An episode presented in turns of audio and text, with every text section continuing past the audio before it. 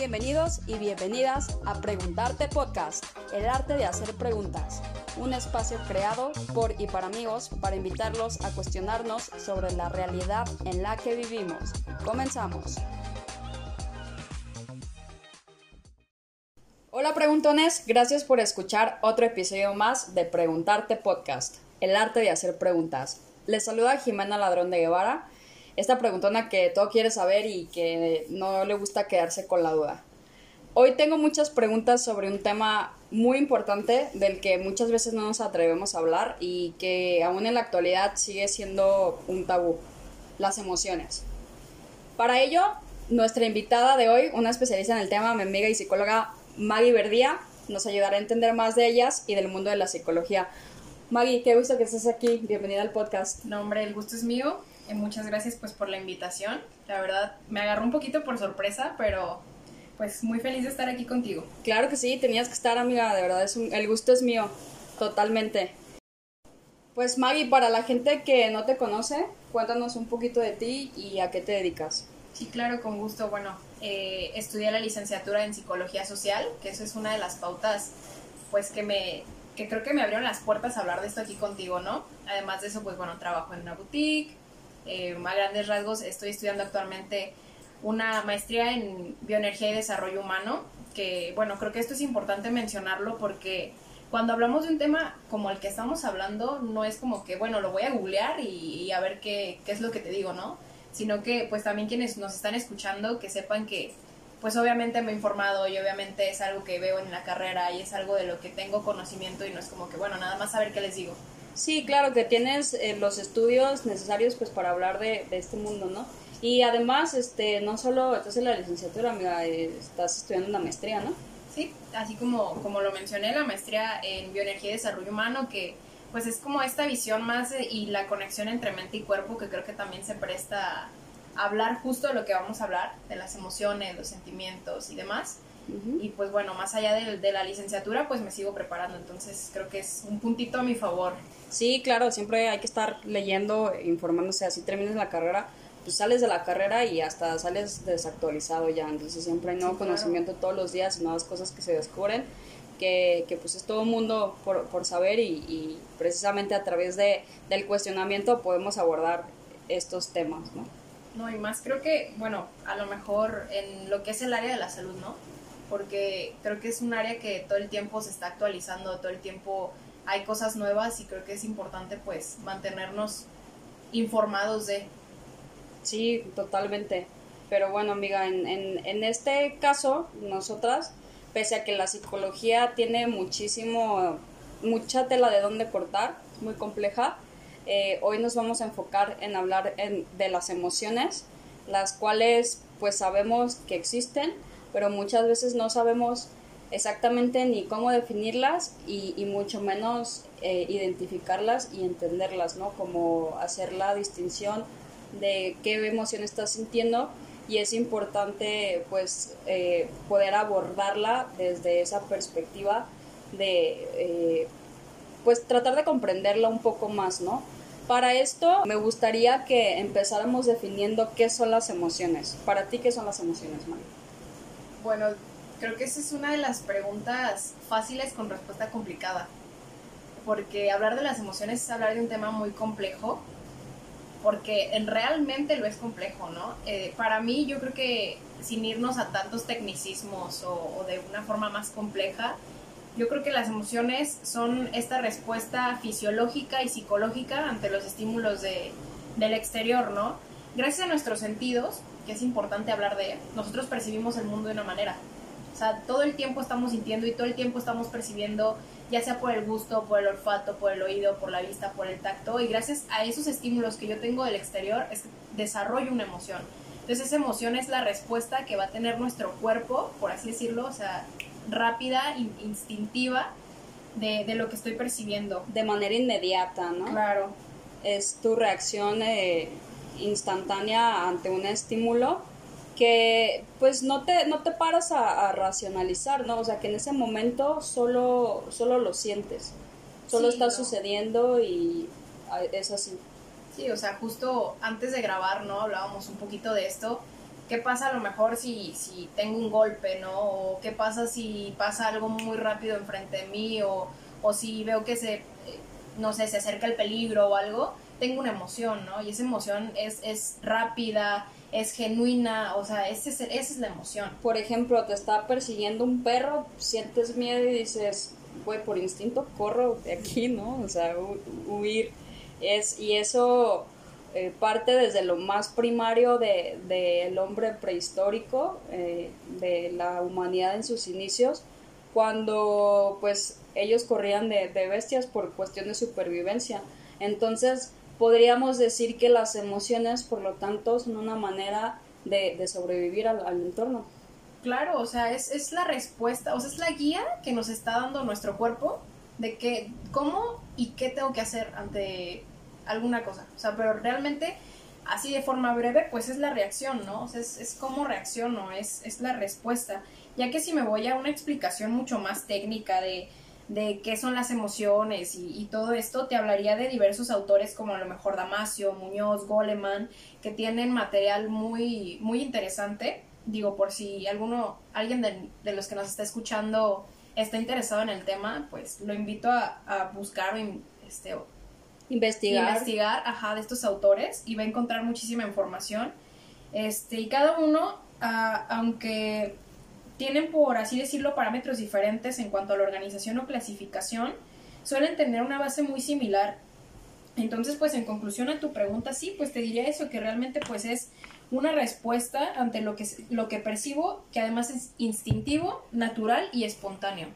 Totalmente, creo que eh, esa definición engloba muy bien las características generales de las emociones, sin embargo, pues son muy complejas. Esto solo como para entenderlo eh, a través de, del diccionario de, las emociones, si quieres, este, o simplemente conceptualmente para partir de ahí y entender mejor qué es una emoción. Yo tengo una definición que, que, me gustó muchas de ellas no me gustaron porque creo que limitaban mucho eh, pues a, la definición per se, pero me, me, me gustó esta. Una emoción es un estado afectivo que experimentamos, reaccionando de manera subjetiva al ambiente y a los cambios orgánicos, influidos por la experiencia y la percepción individual para valorar una situación concreta. Sí, claro, totalmente de acuerdo, ¿no? O sea, y también viene ahí una parte muy importante que creo que también se tiene que tocar y es el hecho de las experiencias. Las experiencias y la percepción de cada individuo. Sí, claro. Porque en base a, en base a mis experiencias es que yo voy a reaccionar de determinada manera, ¿no? ¿Qué pasa si a lo mejor yo sé que el perro cuando llegue corriendo hacia mí se va a detener?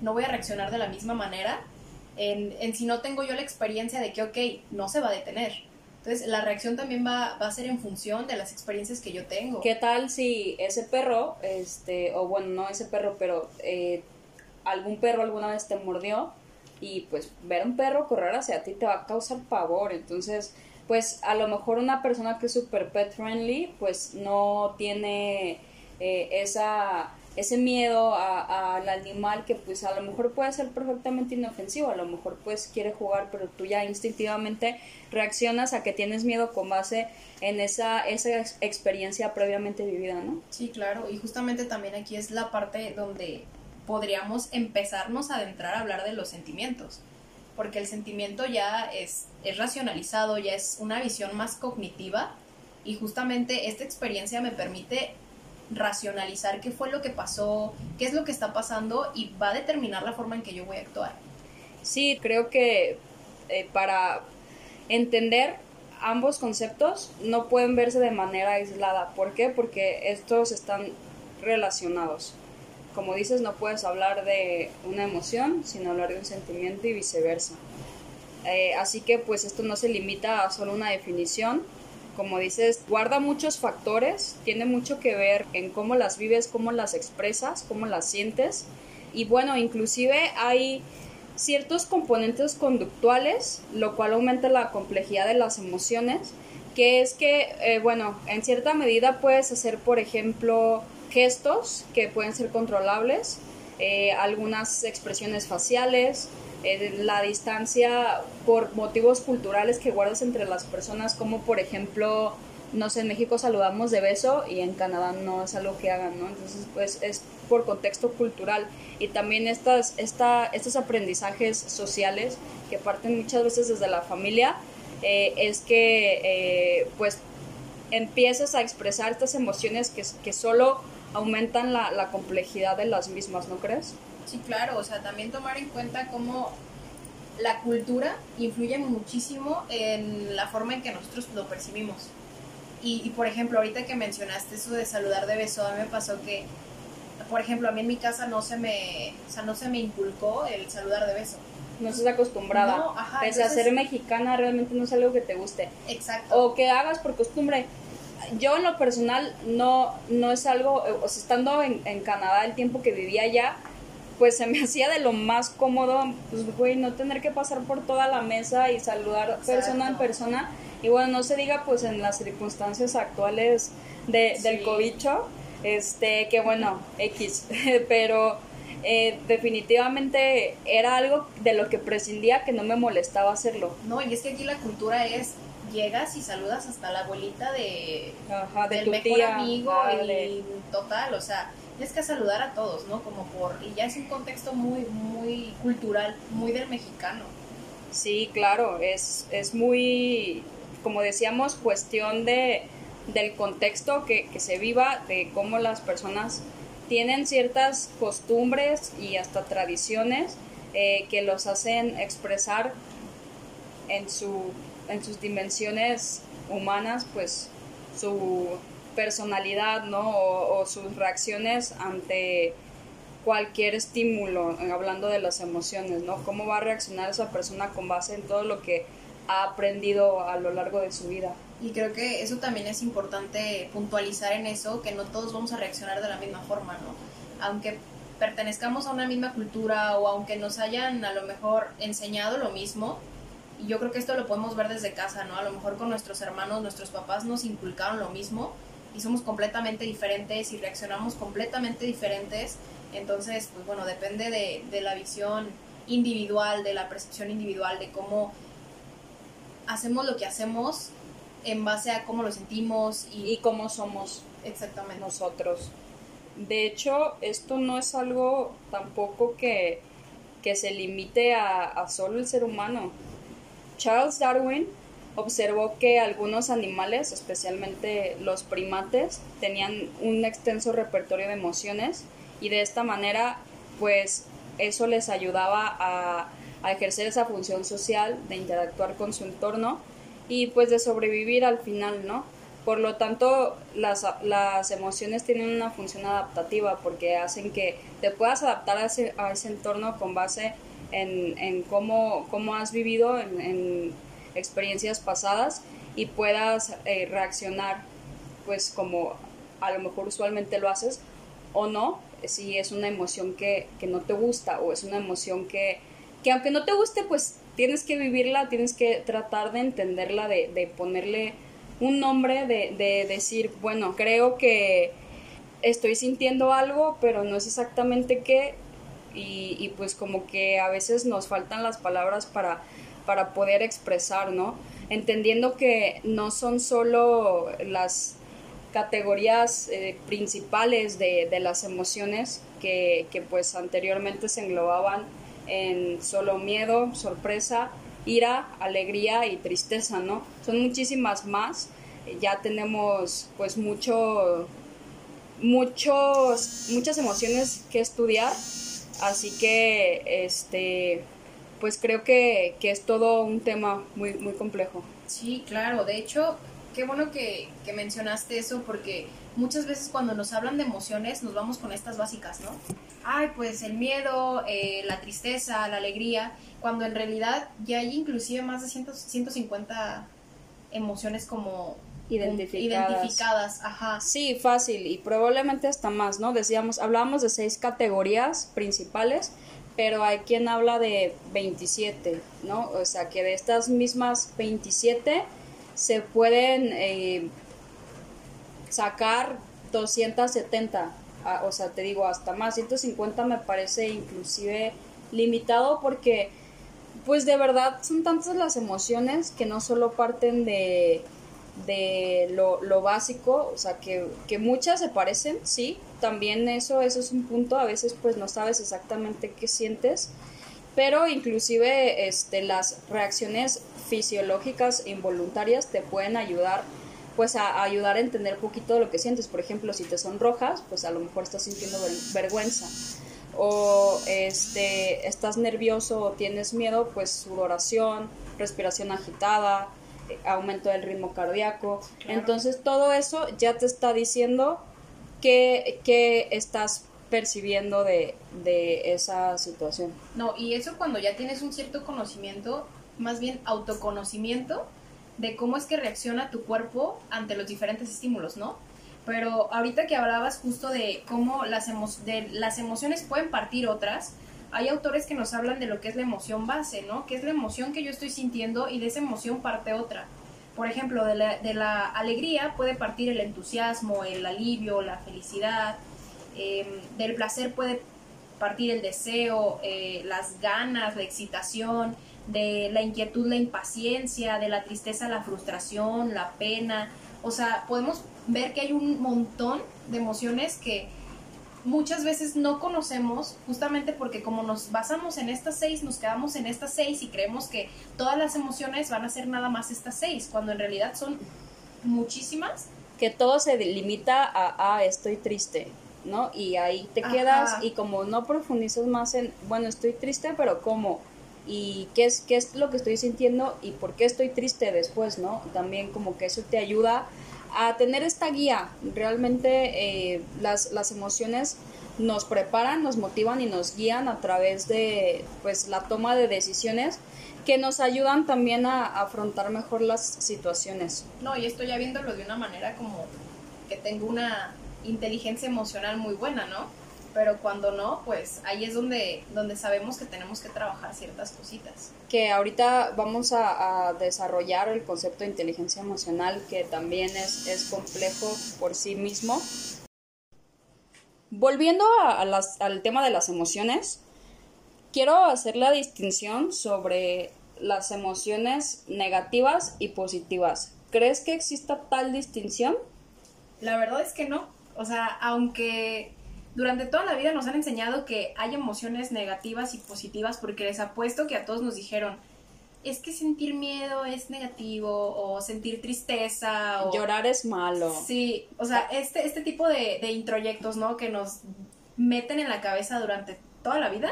La sociedad y, y mucho también el contexto cultural juega un papel importante aquí, ¿no? Sí, claro. Los hombres no lloran. Sí, no, pero ahí ya estaríamos entrando en, un tema mucho más complejo, ¿no? Sí, ya hablando de, de la sociedad y el constructo este, que, que justamente hablas de introyección, de ideas que no, que no te pertenecen muchas veces, sin embargo ya vives condicionado a eso porque no tienes las herramientas para entender que, que está bien expresar tus emociones y no hay que entenderlas, por lo tanto, como malas o buenas, ¿no? Sí, claro, o sea, al, al contrario, yo creo que todas las emociones son buenas porque nos enseñan algo, o sea, porque nos están mostrando algo. Más bien hay que definirlas o más bien catalogarlas como agradable o desagradable, porque sí, claro, a quién le gusta sentir tristeza, ¿no? No, pues no, pero también creo que la tristeza en este caso es importante porque si alguna vez vieron la película de, de Inside Out, que en español se llama Intensamente, eh, es sobre esto, habla de estas emociones que tiene la niña y que expresa que, que la tristeza es importante, que sin tristeza no puedes sentir felicidad y que los momentos que te hacen sentir triste también son parte de tu historia y no, no puedes vivir pues feliz todo el tiempo, la felicidad, bueno, es, es un tema eh, muy que merece un, un capítulo, sin embargo, pues es, es de momentos pequeños y lo sientes en, en, ese, en ese instante, este, un rato, como de manera temporal. Y luego, pues a lo largo del día tienes mil y una emociones, ¿no? Y está bien, o sea, entender que, que pues sí, o sea, puedes estar de buenas en la mañana y pues sentirte agüitado por algo y no está mal, porque al final son esas, esos cambios que, que te hace, que te conforman pues como el ser humano complejo que eres, ¿no? Sí, claro. O sea, como te digo, todas son importantes y no es como que alguna sea mala o alguna sea buena, pero, pero sí, o sea, nada más entender que unas son agradables, otras son desagradables y, no hay ninguna mala y no es malo sentirla y no es malo sentir la tristeza y no es malo sentir la ira, porque a final de cuentas, tal cual lo mencionabas, de una puede partir otra y nos ayudan a nosotros mismos a gestionar diferentes cosas. Claro, desde luego. La, la verdad es que lo que dices tiene, tiene todo el sentido. Anteriormente yo pude haber pensado tal vez que, que sí había unas emociones más positivas que otras, por el hecho de ser más placenteras, ¿no? Como el amor, como la libertad, como eh, sentirte agradecido. Esto eh, pues se puede ver en un espectro más amplio de eh, pues positividad, ¿no? Y negatividad, este, que pues bueno, a quien no le caga estar aburrido o pues sentir vacío, soledad. Sin embargo, pues es parte de, o sea, y, sucede, o sea, y puede ser un torbellino de emociones en un solo día. No, y son también partiendo pues de estas de las sensaciones, ¿no? Porque la, la emoción me va a hacer sentir algo como tú lo dices, o sea, no es como que, ay, quiero estar aburrido, qué chido estar aburrido, pues no, al contrario, tiene una connotación que sí es negativa, pero no por eso se tiene que entender como mala. En cuanto a las sensaciones, pues sí, toda, todos preferimos a lo mejor la comodidad, la energía, el equilibrio, el placer, la satisfacción, ¿no? Antes que el agotamiento, la ansiedad, el cansancio, el desgaste o el dolor, pero pues son parte de, y a final de cuentas también son necesarias. Sí, definitivamente, totalmente necesarias. Eh, hablabas de, de la atracción, o sea, puedes, puedes sentir también de manera variable, porque ah, decíamos que, que, la, que las emociones son esto, dependen de la percepción de cada quien.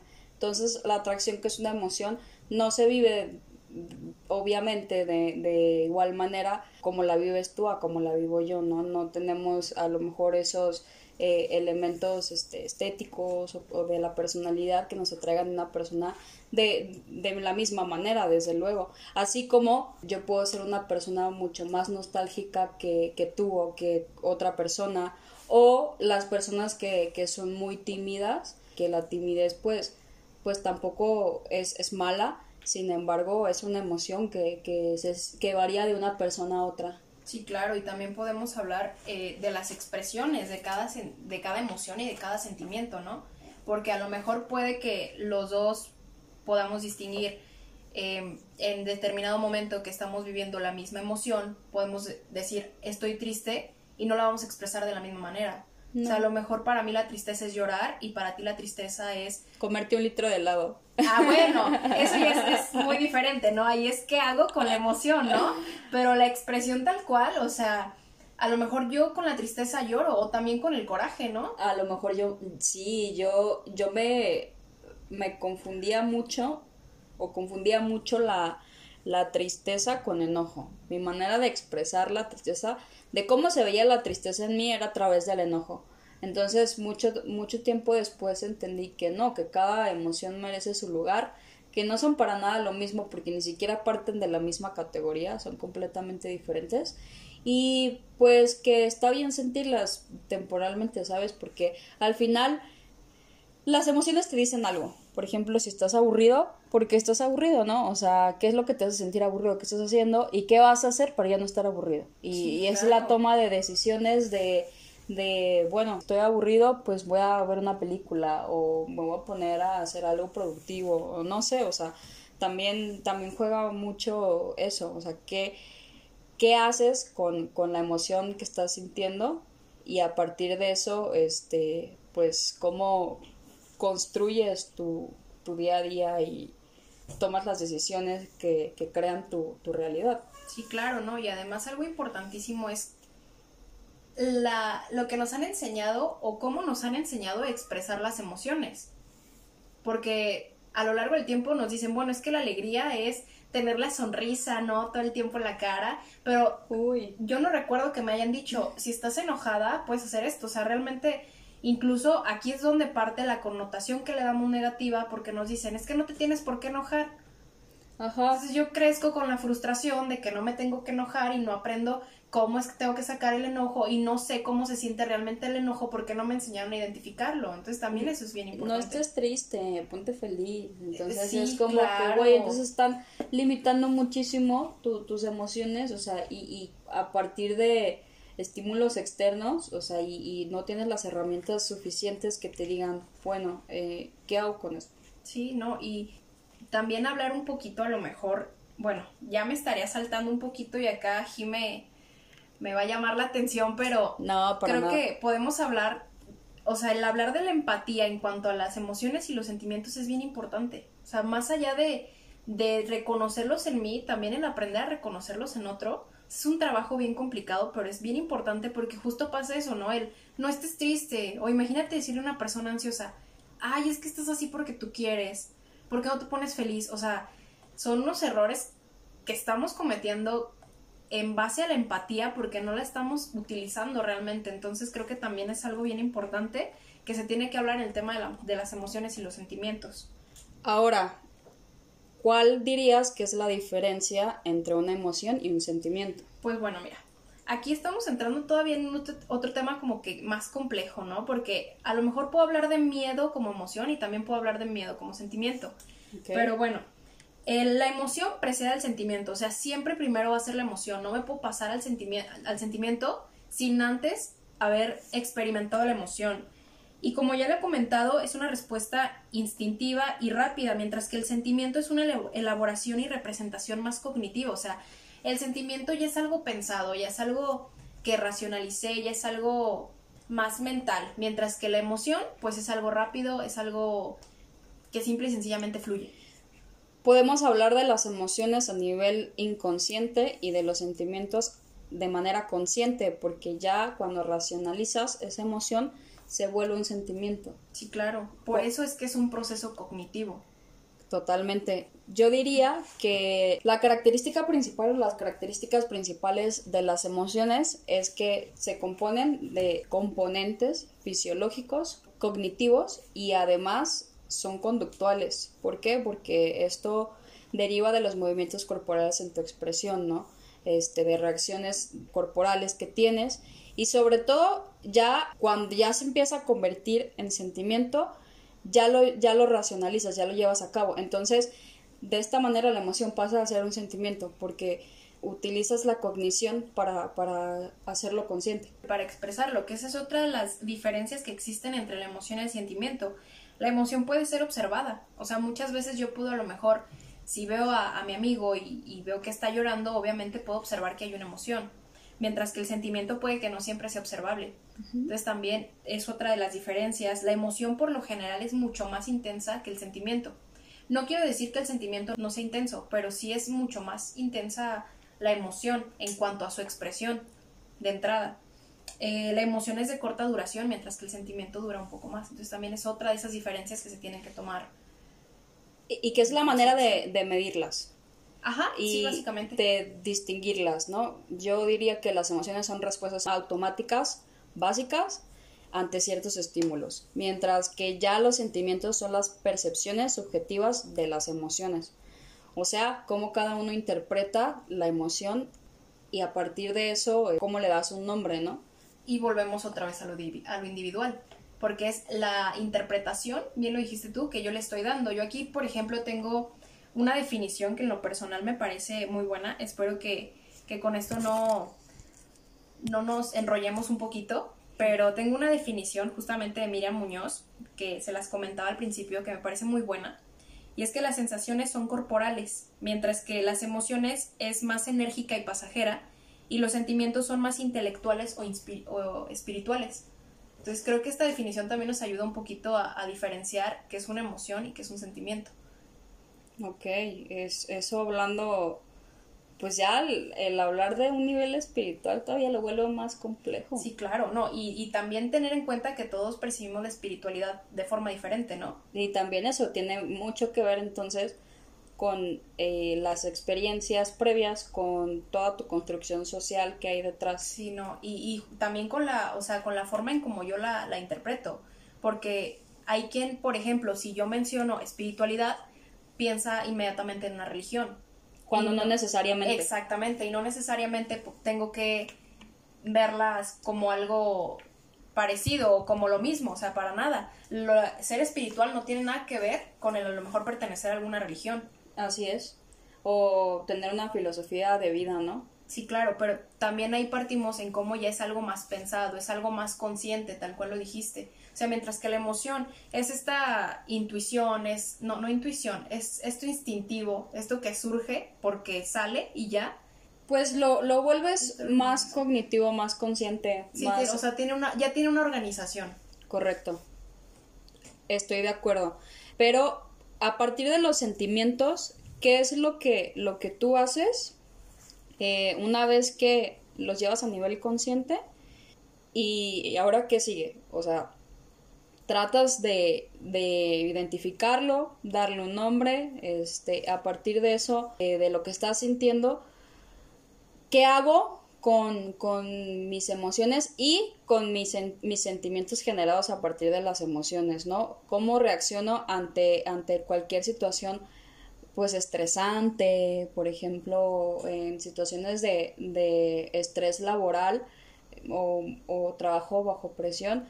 ¿Cómo yo reacciono ante eso que, que primero lo que siento es estrés en una emoción, pero también se puede volver un sentimiento. Sí, Puedes claro. estar crónicamente estresado y, y se vuelve un sentimiento que pues ya prevalece más en el tiempo. Oye, aquí estaríamos entrando también, bueno, vuelvo a mencionar otra vez el tema importantísimo de la inteligencia emocional, porque hablas justamente de el identificar, o sea, el yo poder identificar primero qué sentí, después, o sea, darle el nombre de que, ok, fue esta emoción, y ahora identificarlo ya como un sentimiento, entonces ya puedo hablar de que hay una cierta inteligencia emocional, porque tengo el autoconocimiento de que sentí lo que sentí porque pasó esto y qué voy a hacer con eso. Que también aquí, por ejemplo, dices, bueno, el estrés crónico y así como el estrés, la tristeza, la, La depresión. angustia, la depresión, claro, que es un tema... Ya es una También. enfermedad mental que parte de, de una carencia hormonal de la segregación de tu cerebro. Entonces eso ya es otro, es otro tema más profundo, más complejo, tantos trastornos de la mente que de los que se sabe y a veces no se sabe mucho y de los que todavía ni se descubren, ¿no? Sí, o se les dan nombre. Y es que, por ejemplo, aunque haya muchísimos estudios, que aquí a lo mejor estamos entrando en otro tema, pero justo lo mencionaba Jime, que habla de, de esta parte del cerebro, ¿no? Muchas veces también hay que entender que, bueno, hay personas que su cerebro no funciona, por así decirlo, de la manera en que tiene que estar funcionando, y esto también influye en mis sentimientos y en mis emociones y en cómo lo percibo, porque por ejemplo, nuestro cerebro tiene que producir de forma natural, pues las eh, endorfinas, oxitocina, este, dopamina, ¿no? Que hablamos mucho Serotonina. de serotonina, que son como que las más importantes. Las la- hormonas de la hormona de la de la felicidad. felicidad, ajá, y nos dicen, bueno, es que tu cerebro las tiene que producir, pero hay personas que no lo producen, entonces también allí vuelvo otra vez a mencionar la empatía y que es algo que se tiene que trabajar, que bueno, más adelante vamos a hablar un poquito también de eso. La empatía es muy importante que, que la menciones porque la inteligencia emocional no es una sola aislada, no es como que un concepto general y ya, no es como que darte una, una definición que bueno, si tuviéramos que definirla, podría ser la capacidad de interactuar con el mundo de forma receptiva y adecuada. Sin embargo, hay mucho más que agrega a la complejidad de, de la inteligencia emocional, que es la empatía justamente.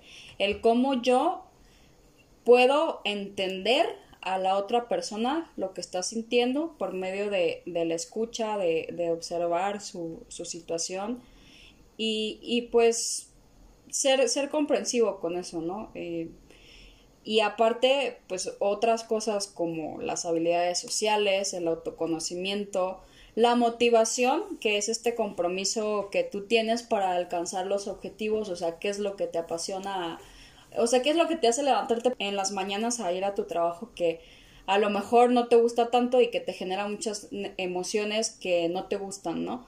Puede ser. Y a partir de eso, ¿cómo te autorregulas para que el estrés no desborde tu vida y no genere una situación conflictiva de, no sé, me peleé con mi jefe y ya me corrieron. Sí, claro, ¿no? O sea, hablar de inteligencia emocional, a mí, por ejemplo, me gustaría empezar diciéndote lo que no es, porque muchas veces hablamos de, ay, inteligencia emocional y justo ahorita se escucha muchísimo porque creo que la pandemia vino a movernos un montón de cosas, ¿no? Y nos hizo encontrarnos a nosotros mismos en cuando nos dijeron, ¿saben qué? Cuarentena, ¿no? En el mejor de los casos, porque mucha gente, pues en esa, en ese silencio o ese aislamiento, sintió que pues la situación se le salía de las manos porque tenemos constantemente estímulos externos y los distractores sociales son eso. Entonces, el hecho de, de estar ahí contigo y, tus emociones y sentimientos y, si no te conoces tan bien y no tienes eh, a lo mejor la, inteligencia emocional más trabajada, porque también se trabaja, también creo que, puedes mejorarla muchísimo. Bueno, este, tomando un poquito la idea de esto de lo que estamos hablando, yo de forma eh, como más específica, yo para no hacernos tantas bolas al momento de hablar de la inteligencia emocional que, que nos dio unos puntos buenísimos de qué sí es la inteligencia emocional, yo diría que principalmente es el autoconocimiento, o sea, el conocerme a mí mismo y el reconocer realmente qué es lo que estoy sintiendo, que hay que decirlo, es un trabajo muy complicado, porque muchas veces nos confundimos, porque muchas veces no tenemos la base de realmente qué es lo que estoy sintiendo, y ese para mí sería el, el punto como más clave o lo que yo respondería al momento que me hablan de la inteligencia emocional y el, partiendo de esto, el cómo las gestiono. Entonces yo, yo me iría por ahí. Igual lo que dijo Jime, como les comento, yo creo que está muy bien porque también parte la empatía, que es importantísima, también parte nuestras capacidades sociales, ¿no? Entonces la inteligencia emocional nos ayuda no nada más para estar bien con nosotros, sino también para estar bien con el otro, en cómo me relaciono. Y es muy, muy importante hablar de eso, que claro, es complicado, pero es muy importante. Sí, desde luego. Y para saber de una manera o con unos indicios más claros cómo se vería una persona con inteligencia emocional. Yo creo que es esta persona que sabe dar y recibir, ya sea amor o cualquier cosa, desde luego la, empatía, como ya decíamos, el reconocimiento de los propios sentimientos y no reprimirlos, o sea, tratar de entenderlos y, y pues no juzgar el hecho de sentirte bien o mal, ¿no? También la capacidad de expresión, de expresión de tus sentimientos, poder decirlos exitosamente a, las personas que, que, se los externas y controlarlos totalmente para este, poder superar dificultades y frustraciones, ¿no? Y pues no ser una persona tan, tan intolerante o, o autoexigente, este, pues por el hecho de sentir que esa emoción negativa, entre comillas, no la quieres y no la deberías estar sintiendo, ¿no? Se trata de encontrar el equilibrio. Sí, justo aquí este, voy, a, voy a dar este, un ejemplo igual de una experiencia personal, que a mí me pasaba mucho que yo me enojaba y voy a hablar de algo bien importante, que es la comunicación asertiva. Uy, qué, Muy importante, porque dijiste, dijiste un punto que, que creo que, que va por ahí, que es el cómo expreso mis emociones. Y yo creo que aquí necesitamos de la comunicación asertiva. A mí me pasaba mucho antes de que, obviamente todavía sigo en el proceso de, de, la inteligencia emocional, no es algo que digas, ay, es que ya fui a terapia tres veces, ya tengo una inteligencia emocional. No, o sea, sí, es, un trabajo continuo. Y la labras toda la vida. Exactamente, es como que no, no lo vas a aprender de la noche a la mañana, vamos. Y a mí me pasaba mucho que en mi trabajo a lo mejor pasaba algo que a mí me hacía, o sea, me enojaba entonces yo llegaba a mi casa y yo llegaba súper a la ofensiva, eh, no me podían decir nada, porque justamente no tenía esta comunicación asertiva de cómo expresar lo que estoy sintiendo. Y porque también no tenía un, un óptimo, a lo mejor, entendimiento de mi enojo. Entonces, ¿qué pasa? Pues cuando empiezo a trabajar con esto, obviamente me doy cuenta de que, ok, puedo decirles, estoy enojada, ahorita por favor dame un momento, dame un espacio para yo a lo mejor gestionar mi enojo. Justamente eso también es la inteligencia emocional. Porque te llevaste esos sentimientos contigo, no te puedes, esas emociones no, eh, pues ya las vas acarreando y, durante el día te generan a lo mejor un sentimiento y pues no lo, no lo puedes eh, reprimir, pero sí lo puedes controlar. Que ojo, dos cosas. La emoción no muchas, muchas veces no la vas a controlar.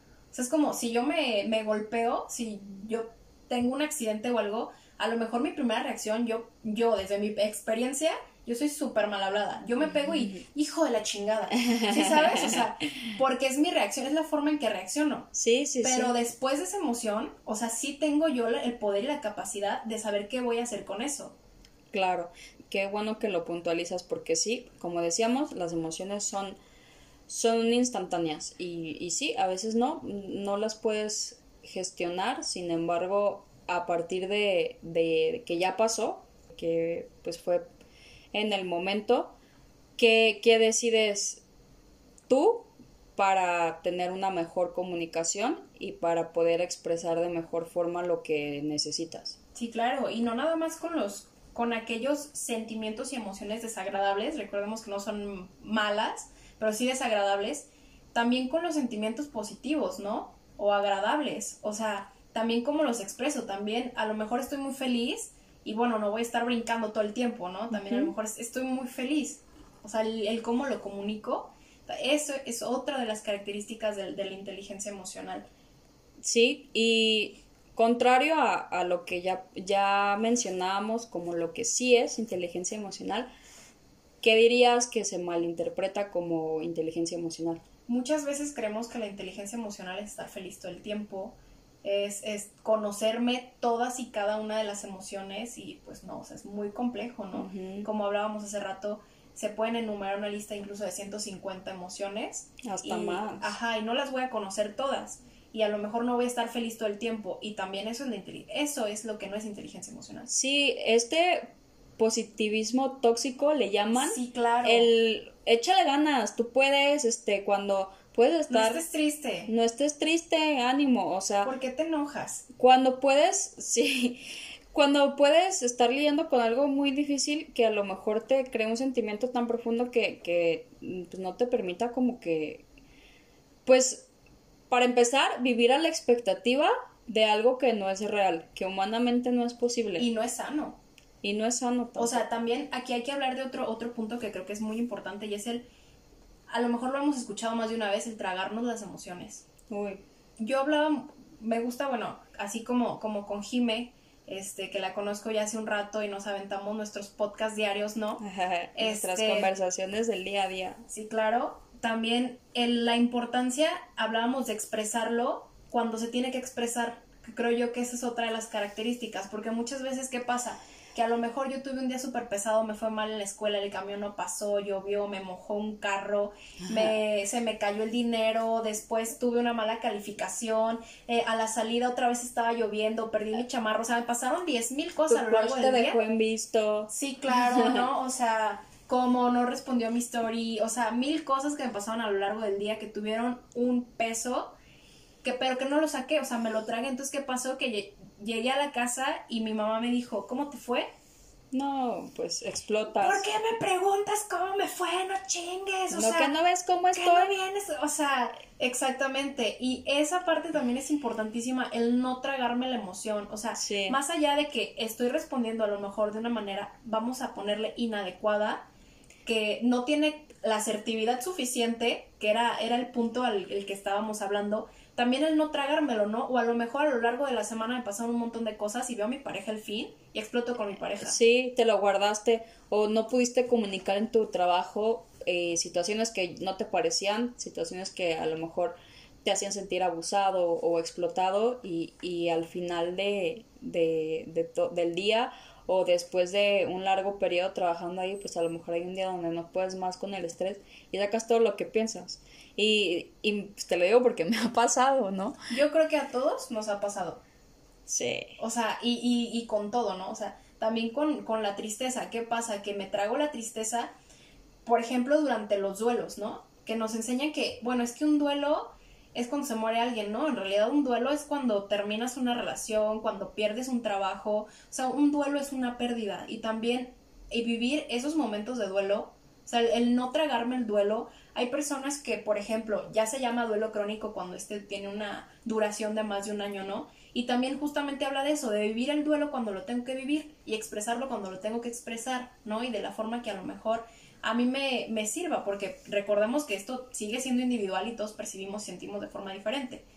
Pero todos estos sentimientos, pues yo les diría eso, no tragarse las, las emociones, no tragarme los sentimientos y el aprender a expresarlos, que como les he dicho, es muy complicado, claro que lo es, es todo un proceso, pero sí muy importante. Y esas serían algunas de las, de las maneras de trabajar en la inteligencia emocional, ¿no? Sí, claro, o sea, además de que bueno, estoy trabajando en mi autoconocimiento, pues estoy trabajando en una óptima expresión y además en el identificarlo y el yo qué hago con esto que estoy sintiendo. O sea, creo que son de los puntos más importantes. Importantes, sí, claro.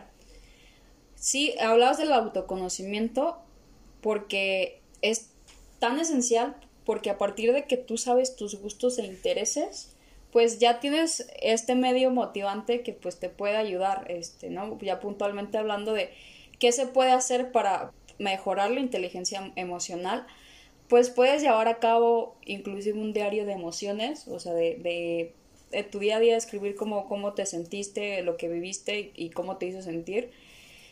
Y ejercicios de respiración, la meditación que, que es muy buena este, para llevar la introspección y desde luego, eh, pues tratar de, de, controlar eh, de manera consciente que si bien hay algunas emociones, como decíamos, que no puedes controlar, sí hay cosas que te pueden ayudar a sentirte mejor, ¿no? O sea, puedes generar disciplinas, por ejemplo, de tener horarios establecidos para que no te malpases y puedas eh, alimentarte sanamente y tener tiempo de hacer ejercicio y, y liberar estrés y todo esto pues te va a ayudar a sentirte mejor y a ser una persona más inteligente emocionalmente porque estás atendiendo estos hábitos que a lo mejor no eran muy buenos y desde ahí parte todo. No, y, de hecho también mencionar que a todos nos van a servir este, cosas diferentes. Por ejemplo, hay quien escribir le sirve muchísimo, ¿no? Y hay quien, por ejemplo, ¿sabes qué? Yo soy a lo mejor un poquito más artístico en cuanto a la fotografía. Entonces yo... O la pintura. O la pintura, o la música, ¿no? Este, hay quien se pone a escribir y también las emociones nos sirven para eso, o sea, nos sirven para generar algo. O sea, si lo vemos desde una postura más como positiva o, buena, podemos agarrarnos de esas cosas para crear cosas que nos sirven al mismo tiempo. Sí, me, me gusta mucho eso, me gusta pensar que las emociones son una energía creadora, porque a partir de eso tú plasmas este, lo, que, o sea, lo que estás sintiendo. Y, y está muy cool. Eh, hablábamos ya de, de que es bien importante, sobre todo, expresar. Expresar con asertividad, con honestidad. La honestidad es un valor muy importante. Y sobre todo, cuando te equivocas o cuando, no sé, este, vives una situación pues desagradable, no ser tan duro contigo mismo o, o contigo misma es bien importante. De esta manera puedes llevarlo con calma y, y pues eso también es ser inteligente emocionalmente. Y si todo esto que mencionamos te cuesta llevarlo por ti mismo como tu proceso individual, pues siempre está la vieja confiable, ¿no? La fabulosa terapia. Que, bueno, la, la dices como vieja confiable y al mismo tiempo no tanto, ¿sabes? O sea... Cierto, cierto. Para mí ya está muy, o sea, ya es muy de cajón porque promuevo y conozco sus beneficios. Sin embargo, hay mucha gente para la que sigue siendo un tabú, pero hablábamos de, de los beneficios, Maggie. Primero, ¿cómo tú eh, identificas los beneficios de la terapia y quién crees que debería asistir? Pues mira, tal cual como beneficios, yo creo que podríamos hablar de una inmensidad de ellos, porque a todos nos va a servir de una forma diferente. O sea, la terapia yo hay algo que he aprendido es que para todos, a todos nos abre puertas distintas. Principalmente, pues volvemos al autoconocimiento, ¿no?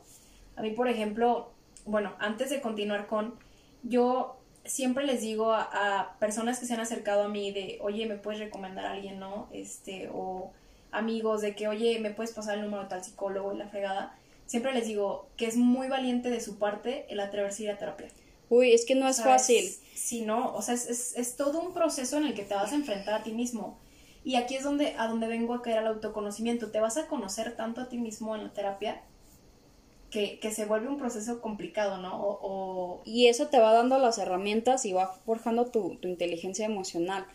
pero de verdad es un acto de valentía el, el mirar hacia tu interior y decir, algo no está bien, pero me responsabilizo de ello y qué hago a partir de esto, ¿no? Y volvemos a, a, lo de las personas que no se atreven a terapia. ¿Por qué crees que esto pase? Pues yo creo que principalmente son tabús, ¿no? primero empezamos por ahí con los introyectos también, de todo lo que se nos ha dicho de que es que a terapia van las personas que tienen algo. Sí, algo de qué. O es que a las personas, a terapia van las personas enfermas. Pues no necesariamente, o sea, no. yo puedo hablar a lo mejor de, de, estrés, no sé cómo ya, cómo manejar mi estrés, ¿qué hago? Si, si yo veo que mis propias este, herramientas o, o mis propios trabajos, lo que yo estoy haciendo no me está sirviendo, entonces es cuando me puedo acercar a terapia. Que el estrés es el, el mal llamado o la mal llamada enfermedad del siglo XXI, pero pues más que una enfermedad es una emoción y, y, no por sentir estrés significa que estés enfermo y que entonces automáticamente necesites ir a terapia porque tienes algo, una enfermedad. Sí, o sea, que más bien es eso, yo creo que antes, ¿no? Se escuchaba mucho, es que pues a terapia con el psicólogo van los locos, ¿no? Locos. Oye, pero ¿qué es un loco? Sí. ¿Por qué? O sea... Y generacionalmente, o sea, yo lo veo con mis papás, este, ellos pues aplauden mucho que yo vaya, eh, que tengo una especialista excelente, ver si estás escuchando estos saludos, te quiero mucho.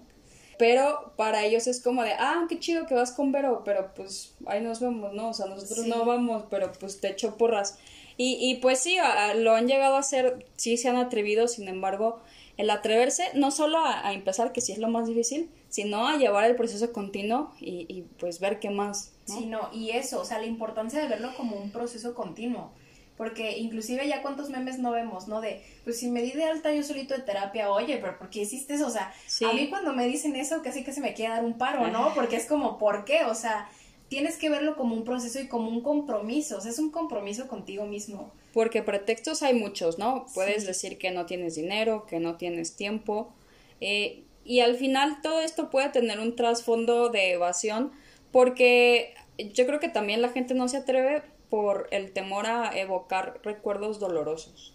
Sí, principalmente. O sea, también para muchas personas, y me incluyo, es muy complicado cuando tengo que trabajar algo que me duele pero a final de cuentas ahí está. Entonces es la decisión, el compromiso y la valentía de yo qué voy a hacer con eso y por eso es lo que yo siempre les digo, oye, ¿por qué no vas a terapia, no? Y a veces por cositas a lo mejor que vemos como muy simples. Incluso a mí me pasaba que es algo que le, le aplaudo mucho a, a mi universidad, ya le estoy dando Promoción, aquí hacemos el sí, este. este ahí que, que mi patrocinador se moche con algo. Esperemos que, alguien de la UNAG nos esté escuchando, pero a mí cuando yo entré me dijeron, ok, este, para tu titulación tienes que presentarnos un certificado de que tuviste 30 horas de terapia.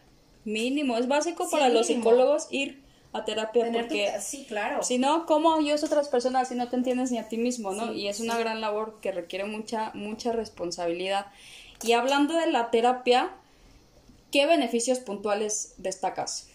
El autoconocimiento, el que me va a brindar herramientas para saber cómo gestionarme ante aquella problemática que yo traiga, sea la que sea, y pues también el trabajar cosas que yo no sé cómo trabajar porque muchas, a lo mejor es como, bueno, es que soy muy triste, pero no sé cómo trabajar la tristeza. Bueno, a lo mejor tú no, pero tu psicólogo sí. Porque tiene los estudios y las herramientas. Exactamente. Y cada caso es diferente, te va a tratar de manera diferente porque cada persona pues es distinta en su composición humana, ¿no? Pues sí, así básicamente yo englobaría esos tres principalmente al hablar de los beneficios de la terapia. Sí, y te puede generar también un bienestar, a lo mejor no de inmediato, porque a lo mejor en tu primera sesión berreas y, y también está bien porque estás liberando, pero después de, de llorar y llorar, puedes sentirte mucho mejor, ¿no? Eh, y pues obtener herramientas para poder manejar tus problemas. También yo destacaría que te ayuda a cambiar las creencias limitantes. ¿A qué me refiero? A el autosabotaje el autosabotaje de siempre pues andarte perjudicando tú solito poniéndote el pie. O cosas que a lo mejor no son tanto, no te pertenecen como los patrones familiares que, que aprendes y que tienes que eh, desaprender si hay algo que no te funciona, ¿no? Si no te gusta, este, por ejemplo, ser muy enojón, tu familia es muy estérica y a ti no te gusta eso, entonces pues reaccionas de manera diferente a partir de que ya tienes el conocimiento, la conciencia y sobre todo las herramientas que te da la terapia, ¿no? Y de esta manera pues puedes sustentar relaciones más, más sanas y felices partiendo de, de ti, Sí, pues del autoconocimiento, ¿no? Y aquí, por ejemplo, me viene a la mente la oveja negra de la familia, ¿no? Que muchas veces, ay, es que es la oveja negra de la familia porque está rompiendo patrones. Sí. Entonces, ¿es la oveja negra o es la oveja que se está atreviendo hacer cosas más sanas y a romper con estos estigmas y, y todo esto en realidad no es la oveja negra, dejemos también eso. Es la oveja de colores. Pues bueno, vemos, ¿no? Creo que hay ciertas proyecciones, pero, pero muchas veces nos dicen, es que es la oveja negra y en realidad pues no, o sea, también quitarnos esa, ese estigma, ¿no? De que... De que no está bien. Ajá, no está bien romper patrones y ¿por qué no? O sea, si es muy necesario romper con un patrón de 1900 que viene acarreando mi familia con una ideología y con... A lo mejor si mi familia es muy machista, por ejemplo. Claro. Es, es algo que, que pues no, no está cool al final, ¿no? A nadie le, le funciona realmente ya es muy obsoleto, como dices. Sí, no, y aquí ya también, bueno, estaríamos entrando en temas más este, complejos, ¿no? Pero también, por ejemplo, ahorita es que es feminista y, y ya la casi casi la están crucificando, ¿no? Porque sí, porque estás traicionando a tu a tu núcleo familiar porque pues, todos son bien machistas, entonces pues estás rompiendo ese patrón, estás deconstruyendo el patrón. Entonces todo eso, todos esos son beneficios de, de, ir a la terapia que pocas veces se hablan de esa manera, o sea, pocas veces se ve como el realmente el beneficio, o sea, nos dicen ir a terapia y nos imaginamos lo peor, o sea, de verdad nos imaginamos cosas es que no voy a sufrir mucho, pues claro que te va a doler, o sea, como todo proceso vas a tocar cosas que a lo mejor no querías tocar o va a haber temas que te van a costar un poquito más, pero son parte de y créanme que al final lo disfrutas muchísimo porque a lo mejor aquí estoy entrando o voy a puntualizar otro otra cosa que a lo mejor no se está tocando tal cual, pero si habláramos de la salud mental, una amiga me decía, una colega, me decía, es que mm, si no hay salud mental no hay nada. Y también todo esto parte de todo lo que estamos hablando, o sea, de la gestión de las emociones, de los sentimientos, de la asertividad, de la empatía, shala, shala, shala, también me llevan a la salud mental, que es importantísimo. Porque la salud no solo es física, también es mental y es muy importante y, y gozar de ambas es, es un privilegio muy grande. Y si voy al doctor cuando me duele algo porque es que me está doliendo mucho la cabeza, ¿por qué no voy al psicólogo cuando emocionalmente también traigo algo ahí. Entonces, eso es una de las razones por las cuales tenemos que ir a terapia. Y todos, o sea, es para todas, todos y todes. De verdad, cualquier persona puede, puede hacerlo si lo que busca es mejorar su calidad de vida y buscar ser una mejor versión de sí misma, ¿no? Tomar mejores decisiones y mejorar tus relaciones interpersonales. Tal cual, coincido totalmente que, bueno, volviendo un poquito, sigue habiendo tantos estigmas respecto a la terapia. O por ejemplo, hay personas, yo tengo personas muy cercanas en mi contexto que incluso me dicen, es que yo no sé, yo no creo en la terapia. y, y, digo, obviamente no es como que yo vaya por la vida analizando a las personas, que es otro de los estigmas que hay, ¿no? Es, que, es que es mi amigo El estereotipo, ay, seguro me estás psicoanalizando. Me está analizando, no, claro que para eso cobro, dicen por ahí malamente, ¿no? Sí. Pero conozco muchas personas que es que no creen en la terapia y a veces es como se ve. Pero ¿por qué no crees en la terapia, no? Y bueno, eh, a estas personas con estigmas, ¿qué, ¿qué les dirías? O sea, ¿qué no, no tanto a, las personas reacias, sino que a las personas que tal vez tienen un poco de, curiosidad, pero todavía no se animan. ¿Qué, ¿Qué, les dirías o qué consejo les, les darías este, o información para este tipo de personas? Pues mira, también aquí hay que tomar otra, otra cosa que también he escuchado mucho de personas que es que ya fui también y no me gustó. Mm. Hay que entender que hay diferentes también como procesos no proceso, sino también hay diferentes estilos de terapia, o sea, no es nada más, no todo, no vas a llegar y te vas a acostar en, un diván, ¿no? Como, como tradicionalmente se pintaba la terapia. Y hay diferentes metodologías que cada especialista tiene y que va a abordar a partir de, de tu caso. Sí, y, y a todos nos va a funcionar un tipo de terapia diferente. Así es. Entonces, a esas personas que, que aún se le están pensando, yo les diría, no te la pienses tanto. O sea, suena a lo mejor muy trillado y suena muy de, ay, anímate, ¿no? Muy- Muy, motivacional, ¿no? Ajá, muy cliché. Sí, suena muy, Muy, cliché. muy positivismo tóxico. Sí, de, Ah. ay, es que tienes que ir a terapia porque te va a servir. O sea, sí, pero real, si tú tienes un compromiso contigo mismo, por algo tienes la curiosidad de ir a terapia. O sea, por algo está partiendo y por algo está esa emoción, por algo está ese sentimiento de ¿qué pasa si voy a terapia? Creo que es una guía que, te- o sea, tu cuerpo te está diciendo algo, tu mente te está diciendo algo, entonces, ¿por qué no hacerle caso? ¿Por qué no hacerme caso a eso que estoy sintiendo? Porque no tienes nada que perder, ¿no? Eh, como yo creo, lo más difícil siempre es empezar, pero con el tiempo, pues vas a ir llevando a cabo este proceso y que sí requiere dedicación y perseverancia, pero vale la pena. Vale la pena, hay excelentes especialistas, otros que no lo son tanto. Yo les diría que no desistan, que busquen otro, otro terapeuta si, si no, no les gustó el proceso con esta persona. Pero en términos generales, la terapia es increíble. De verdad, a mí me ha cambiado la vida, me ayuda a trascender muchos procesos como persona y evolucionar.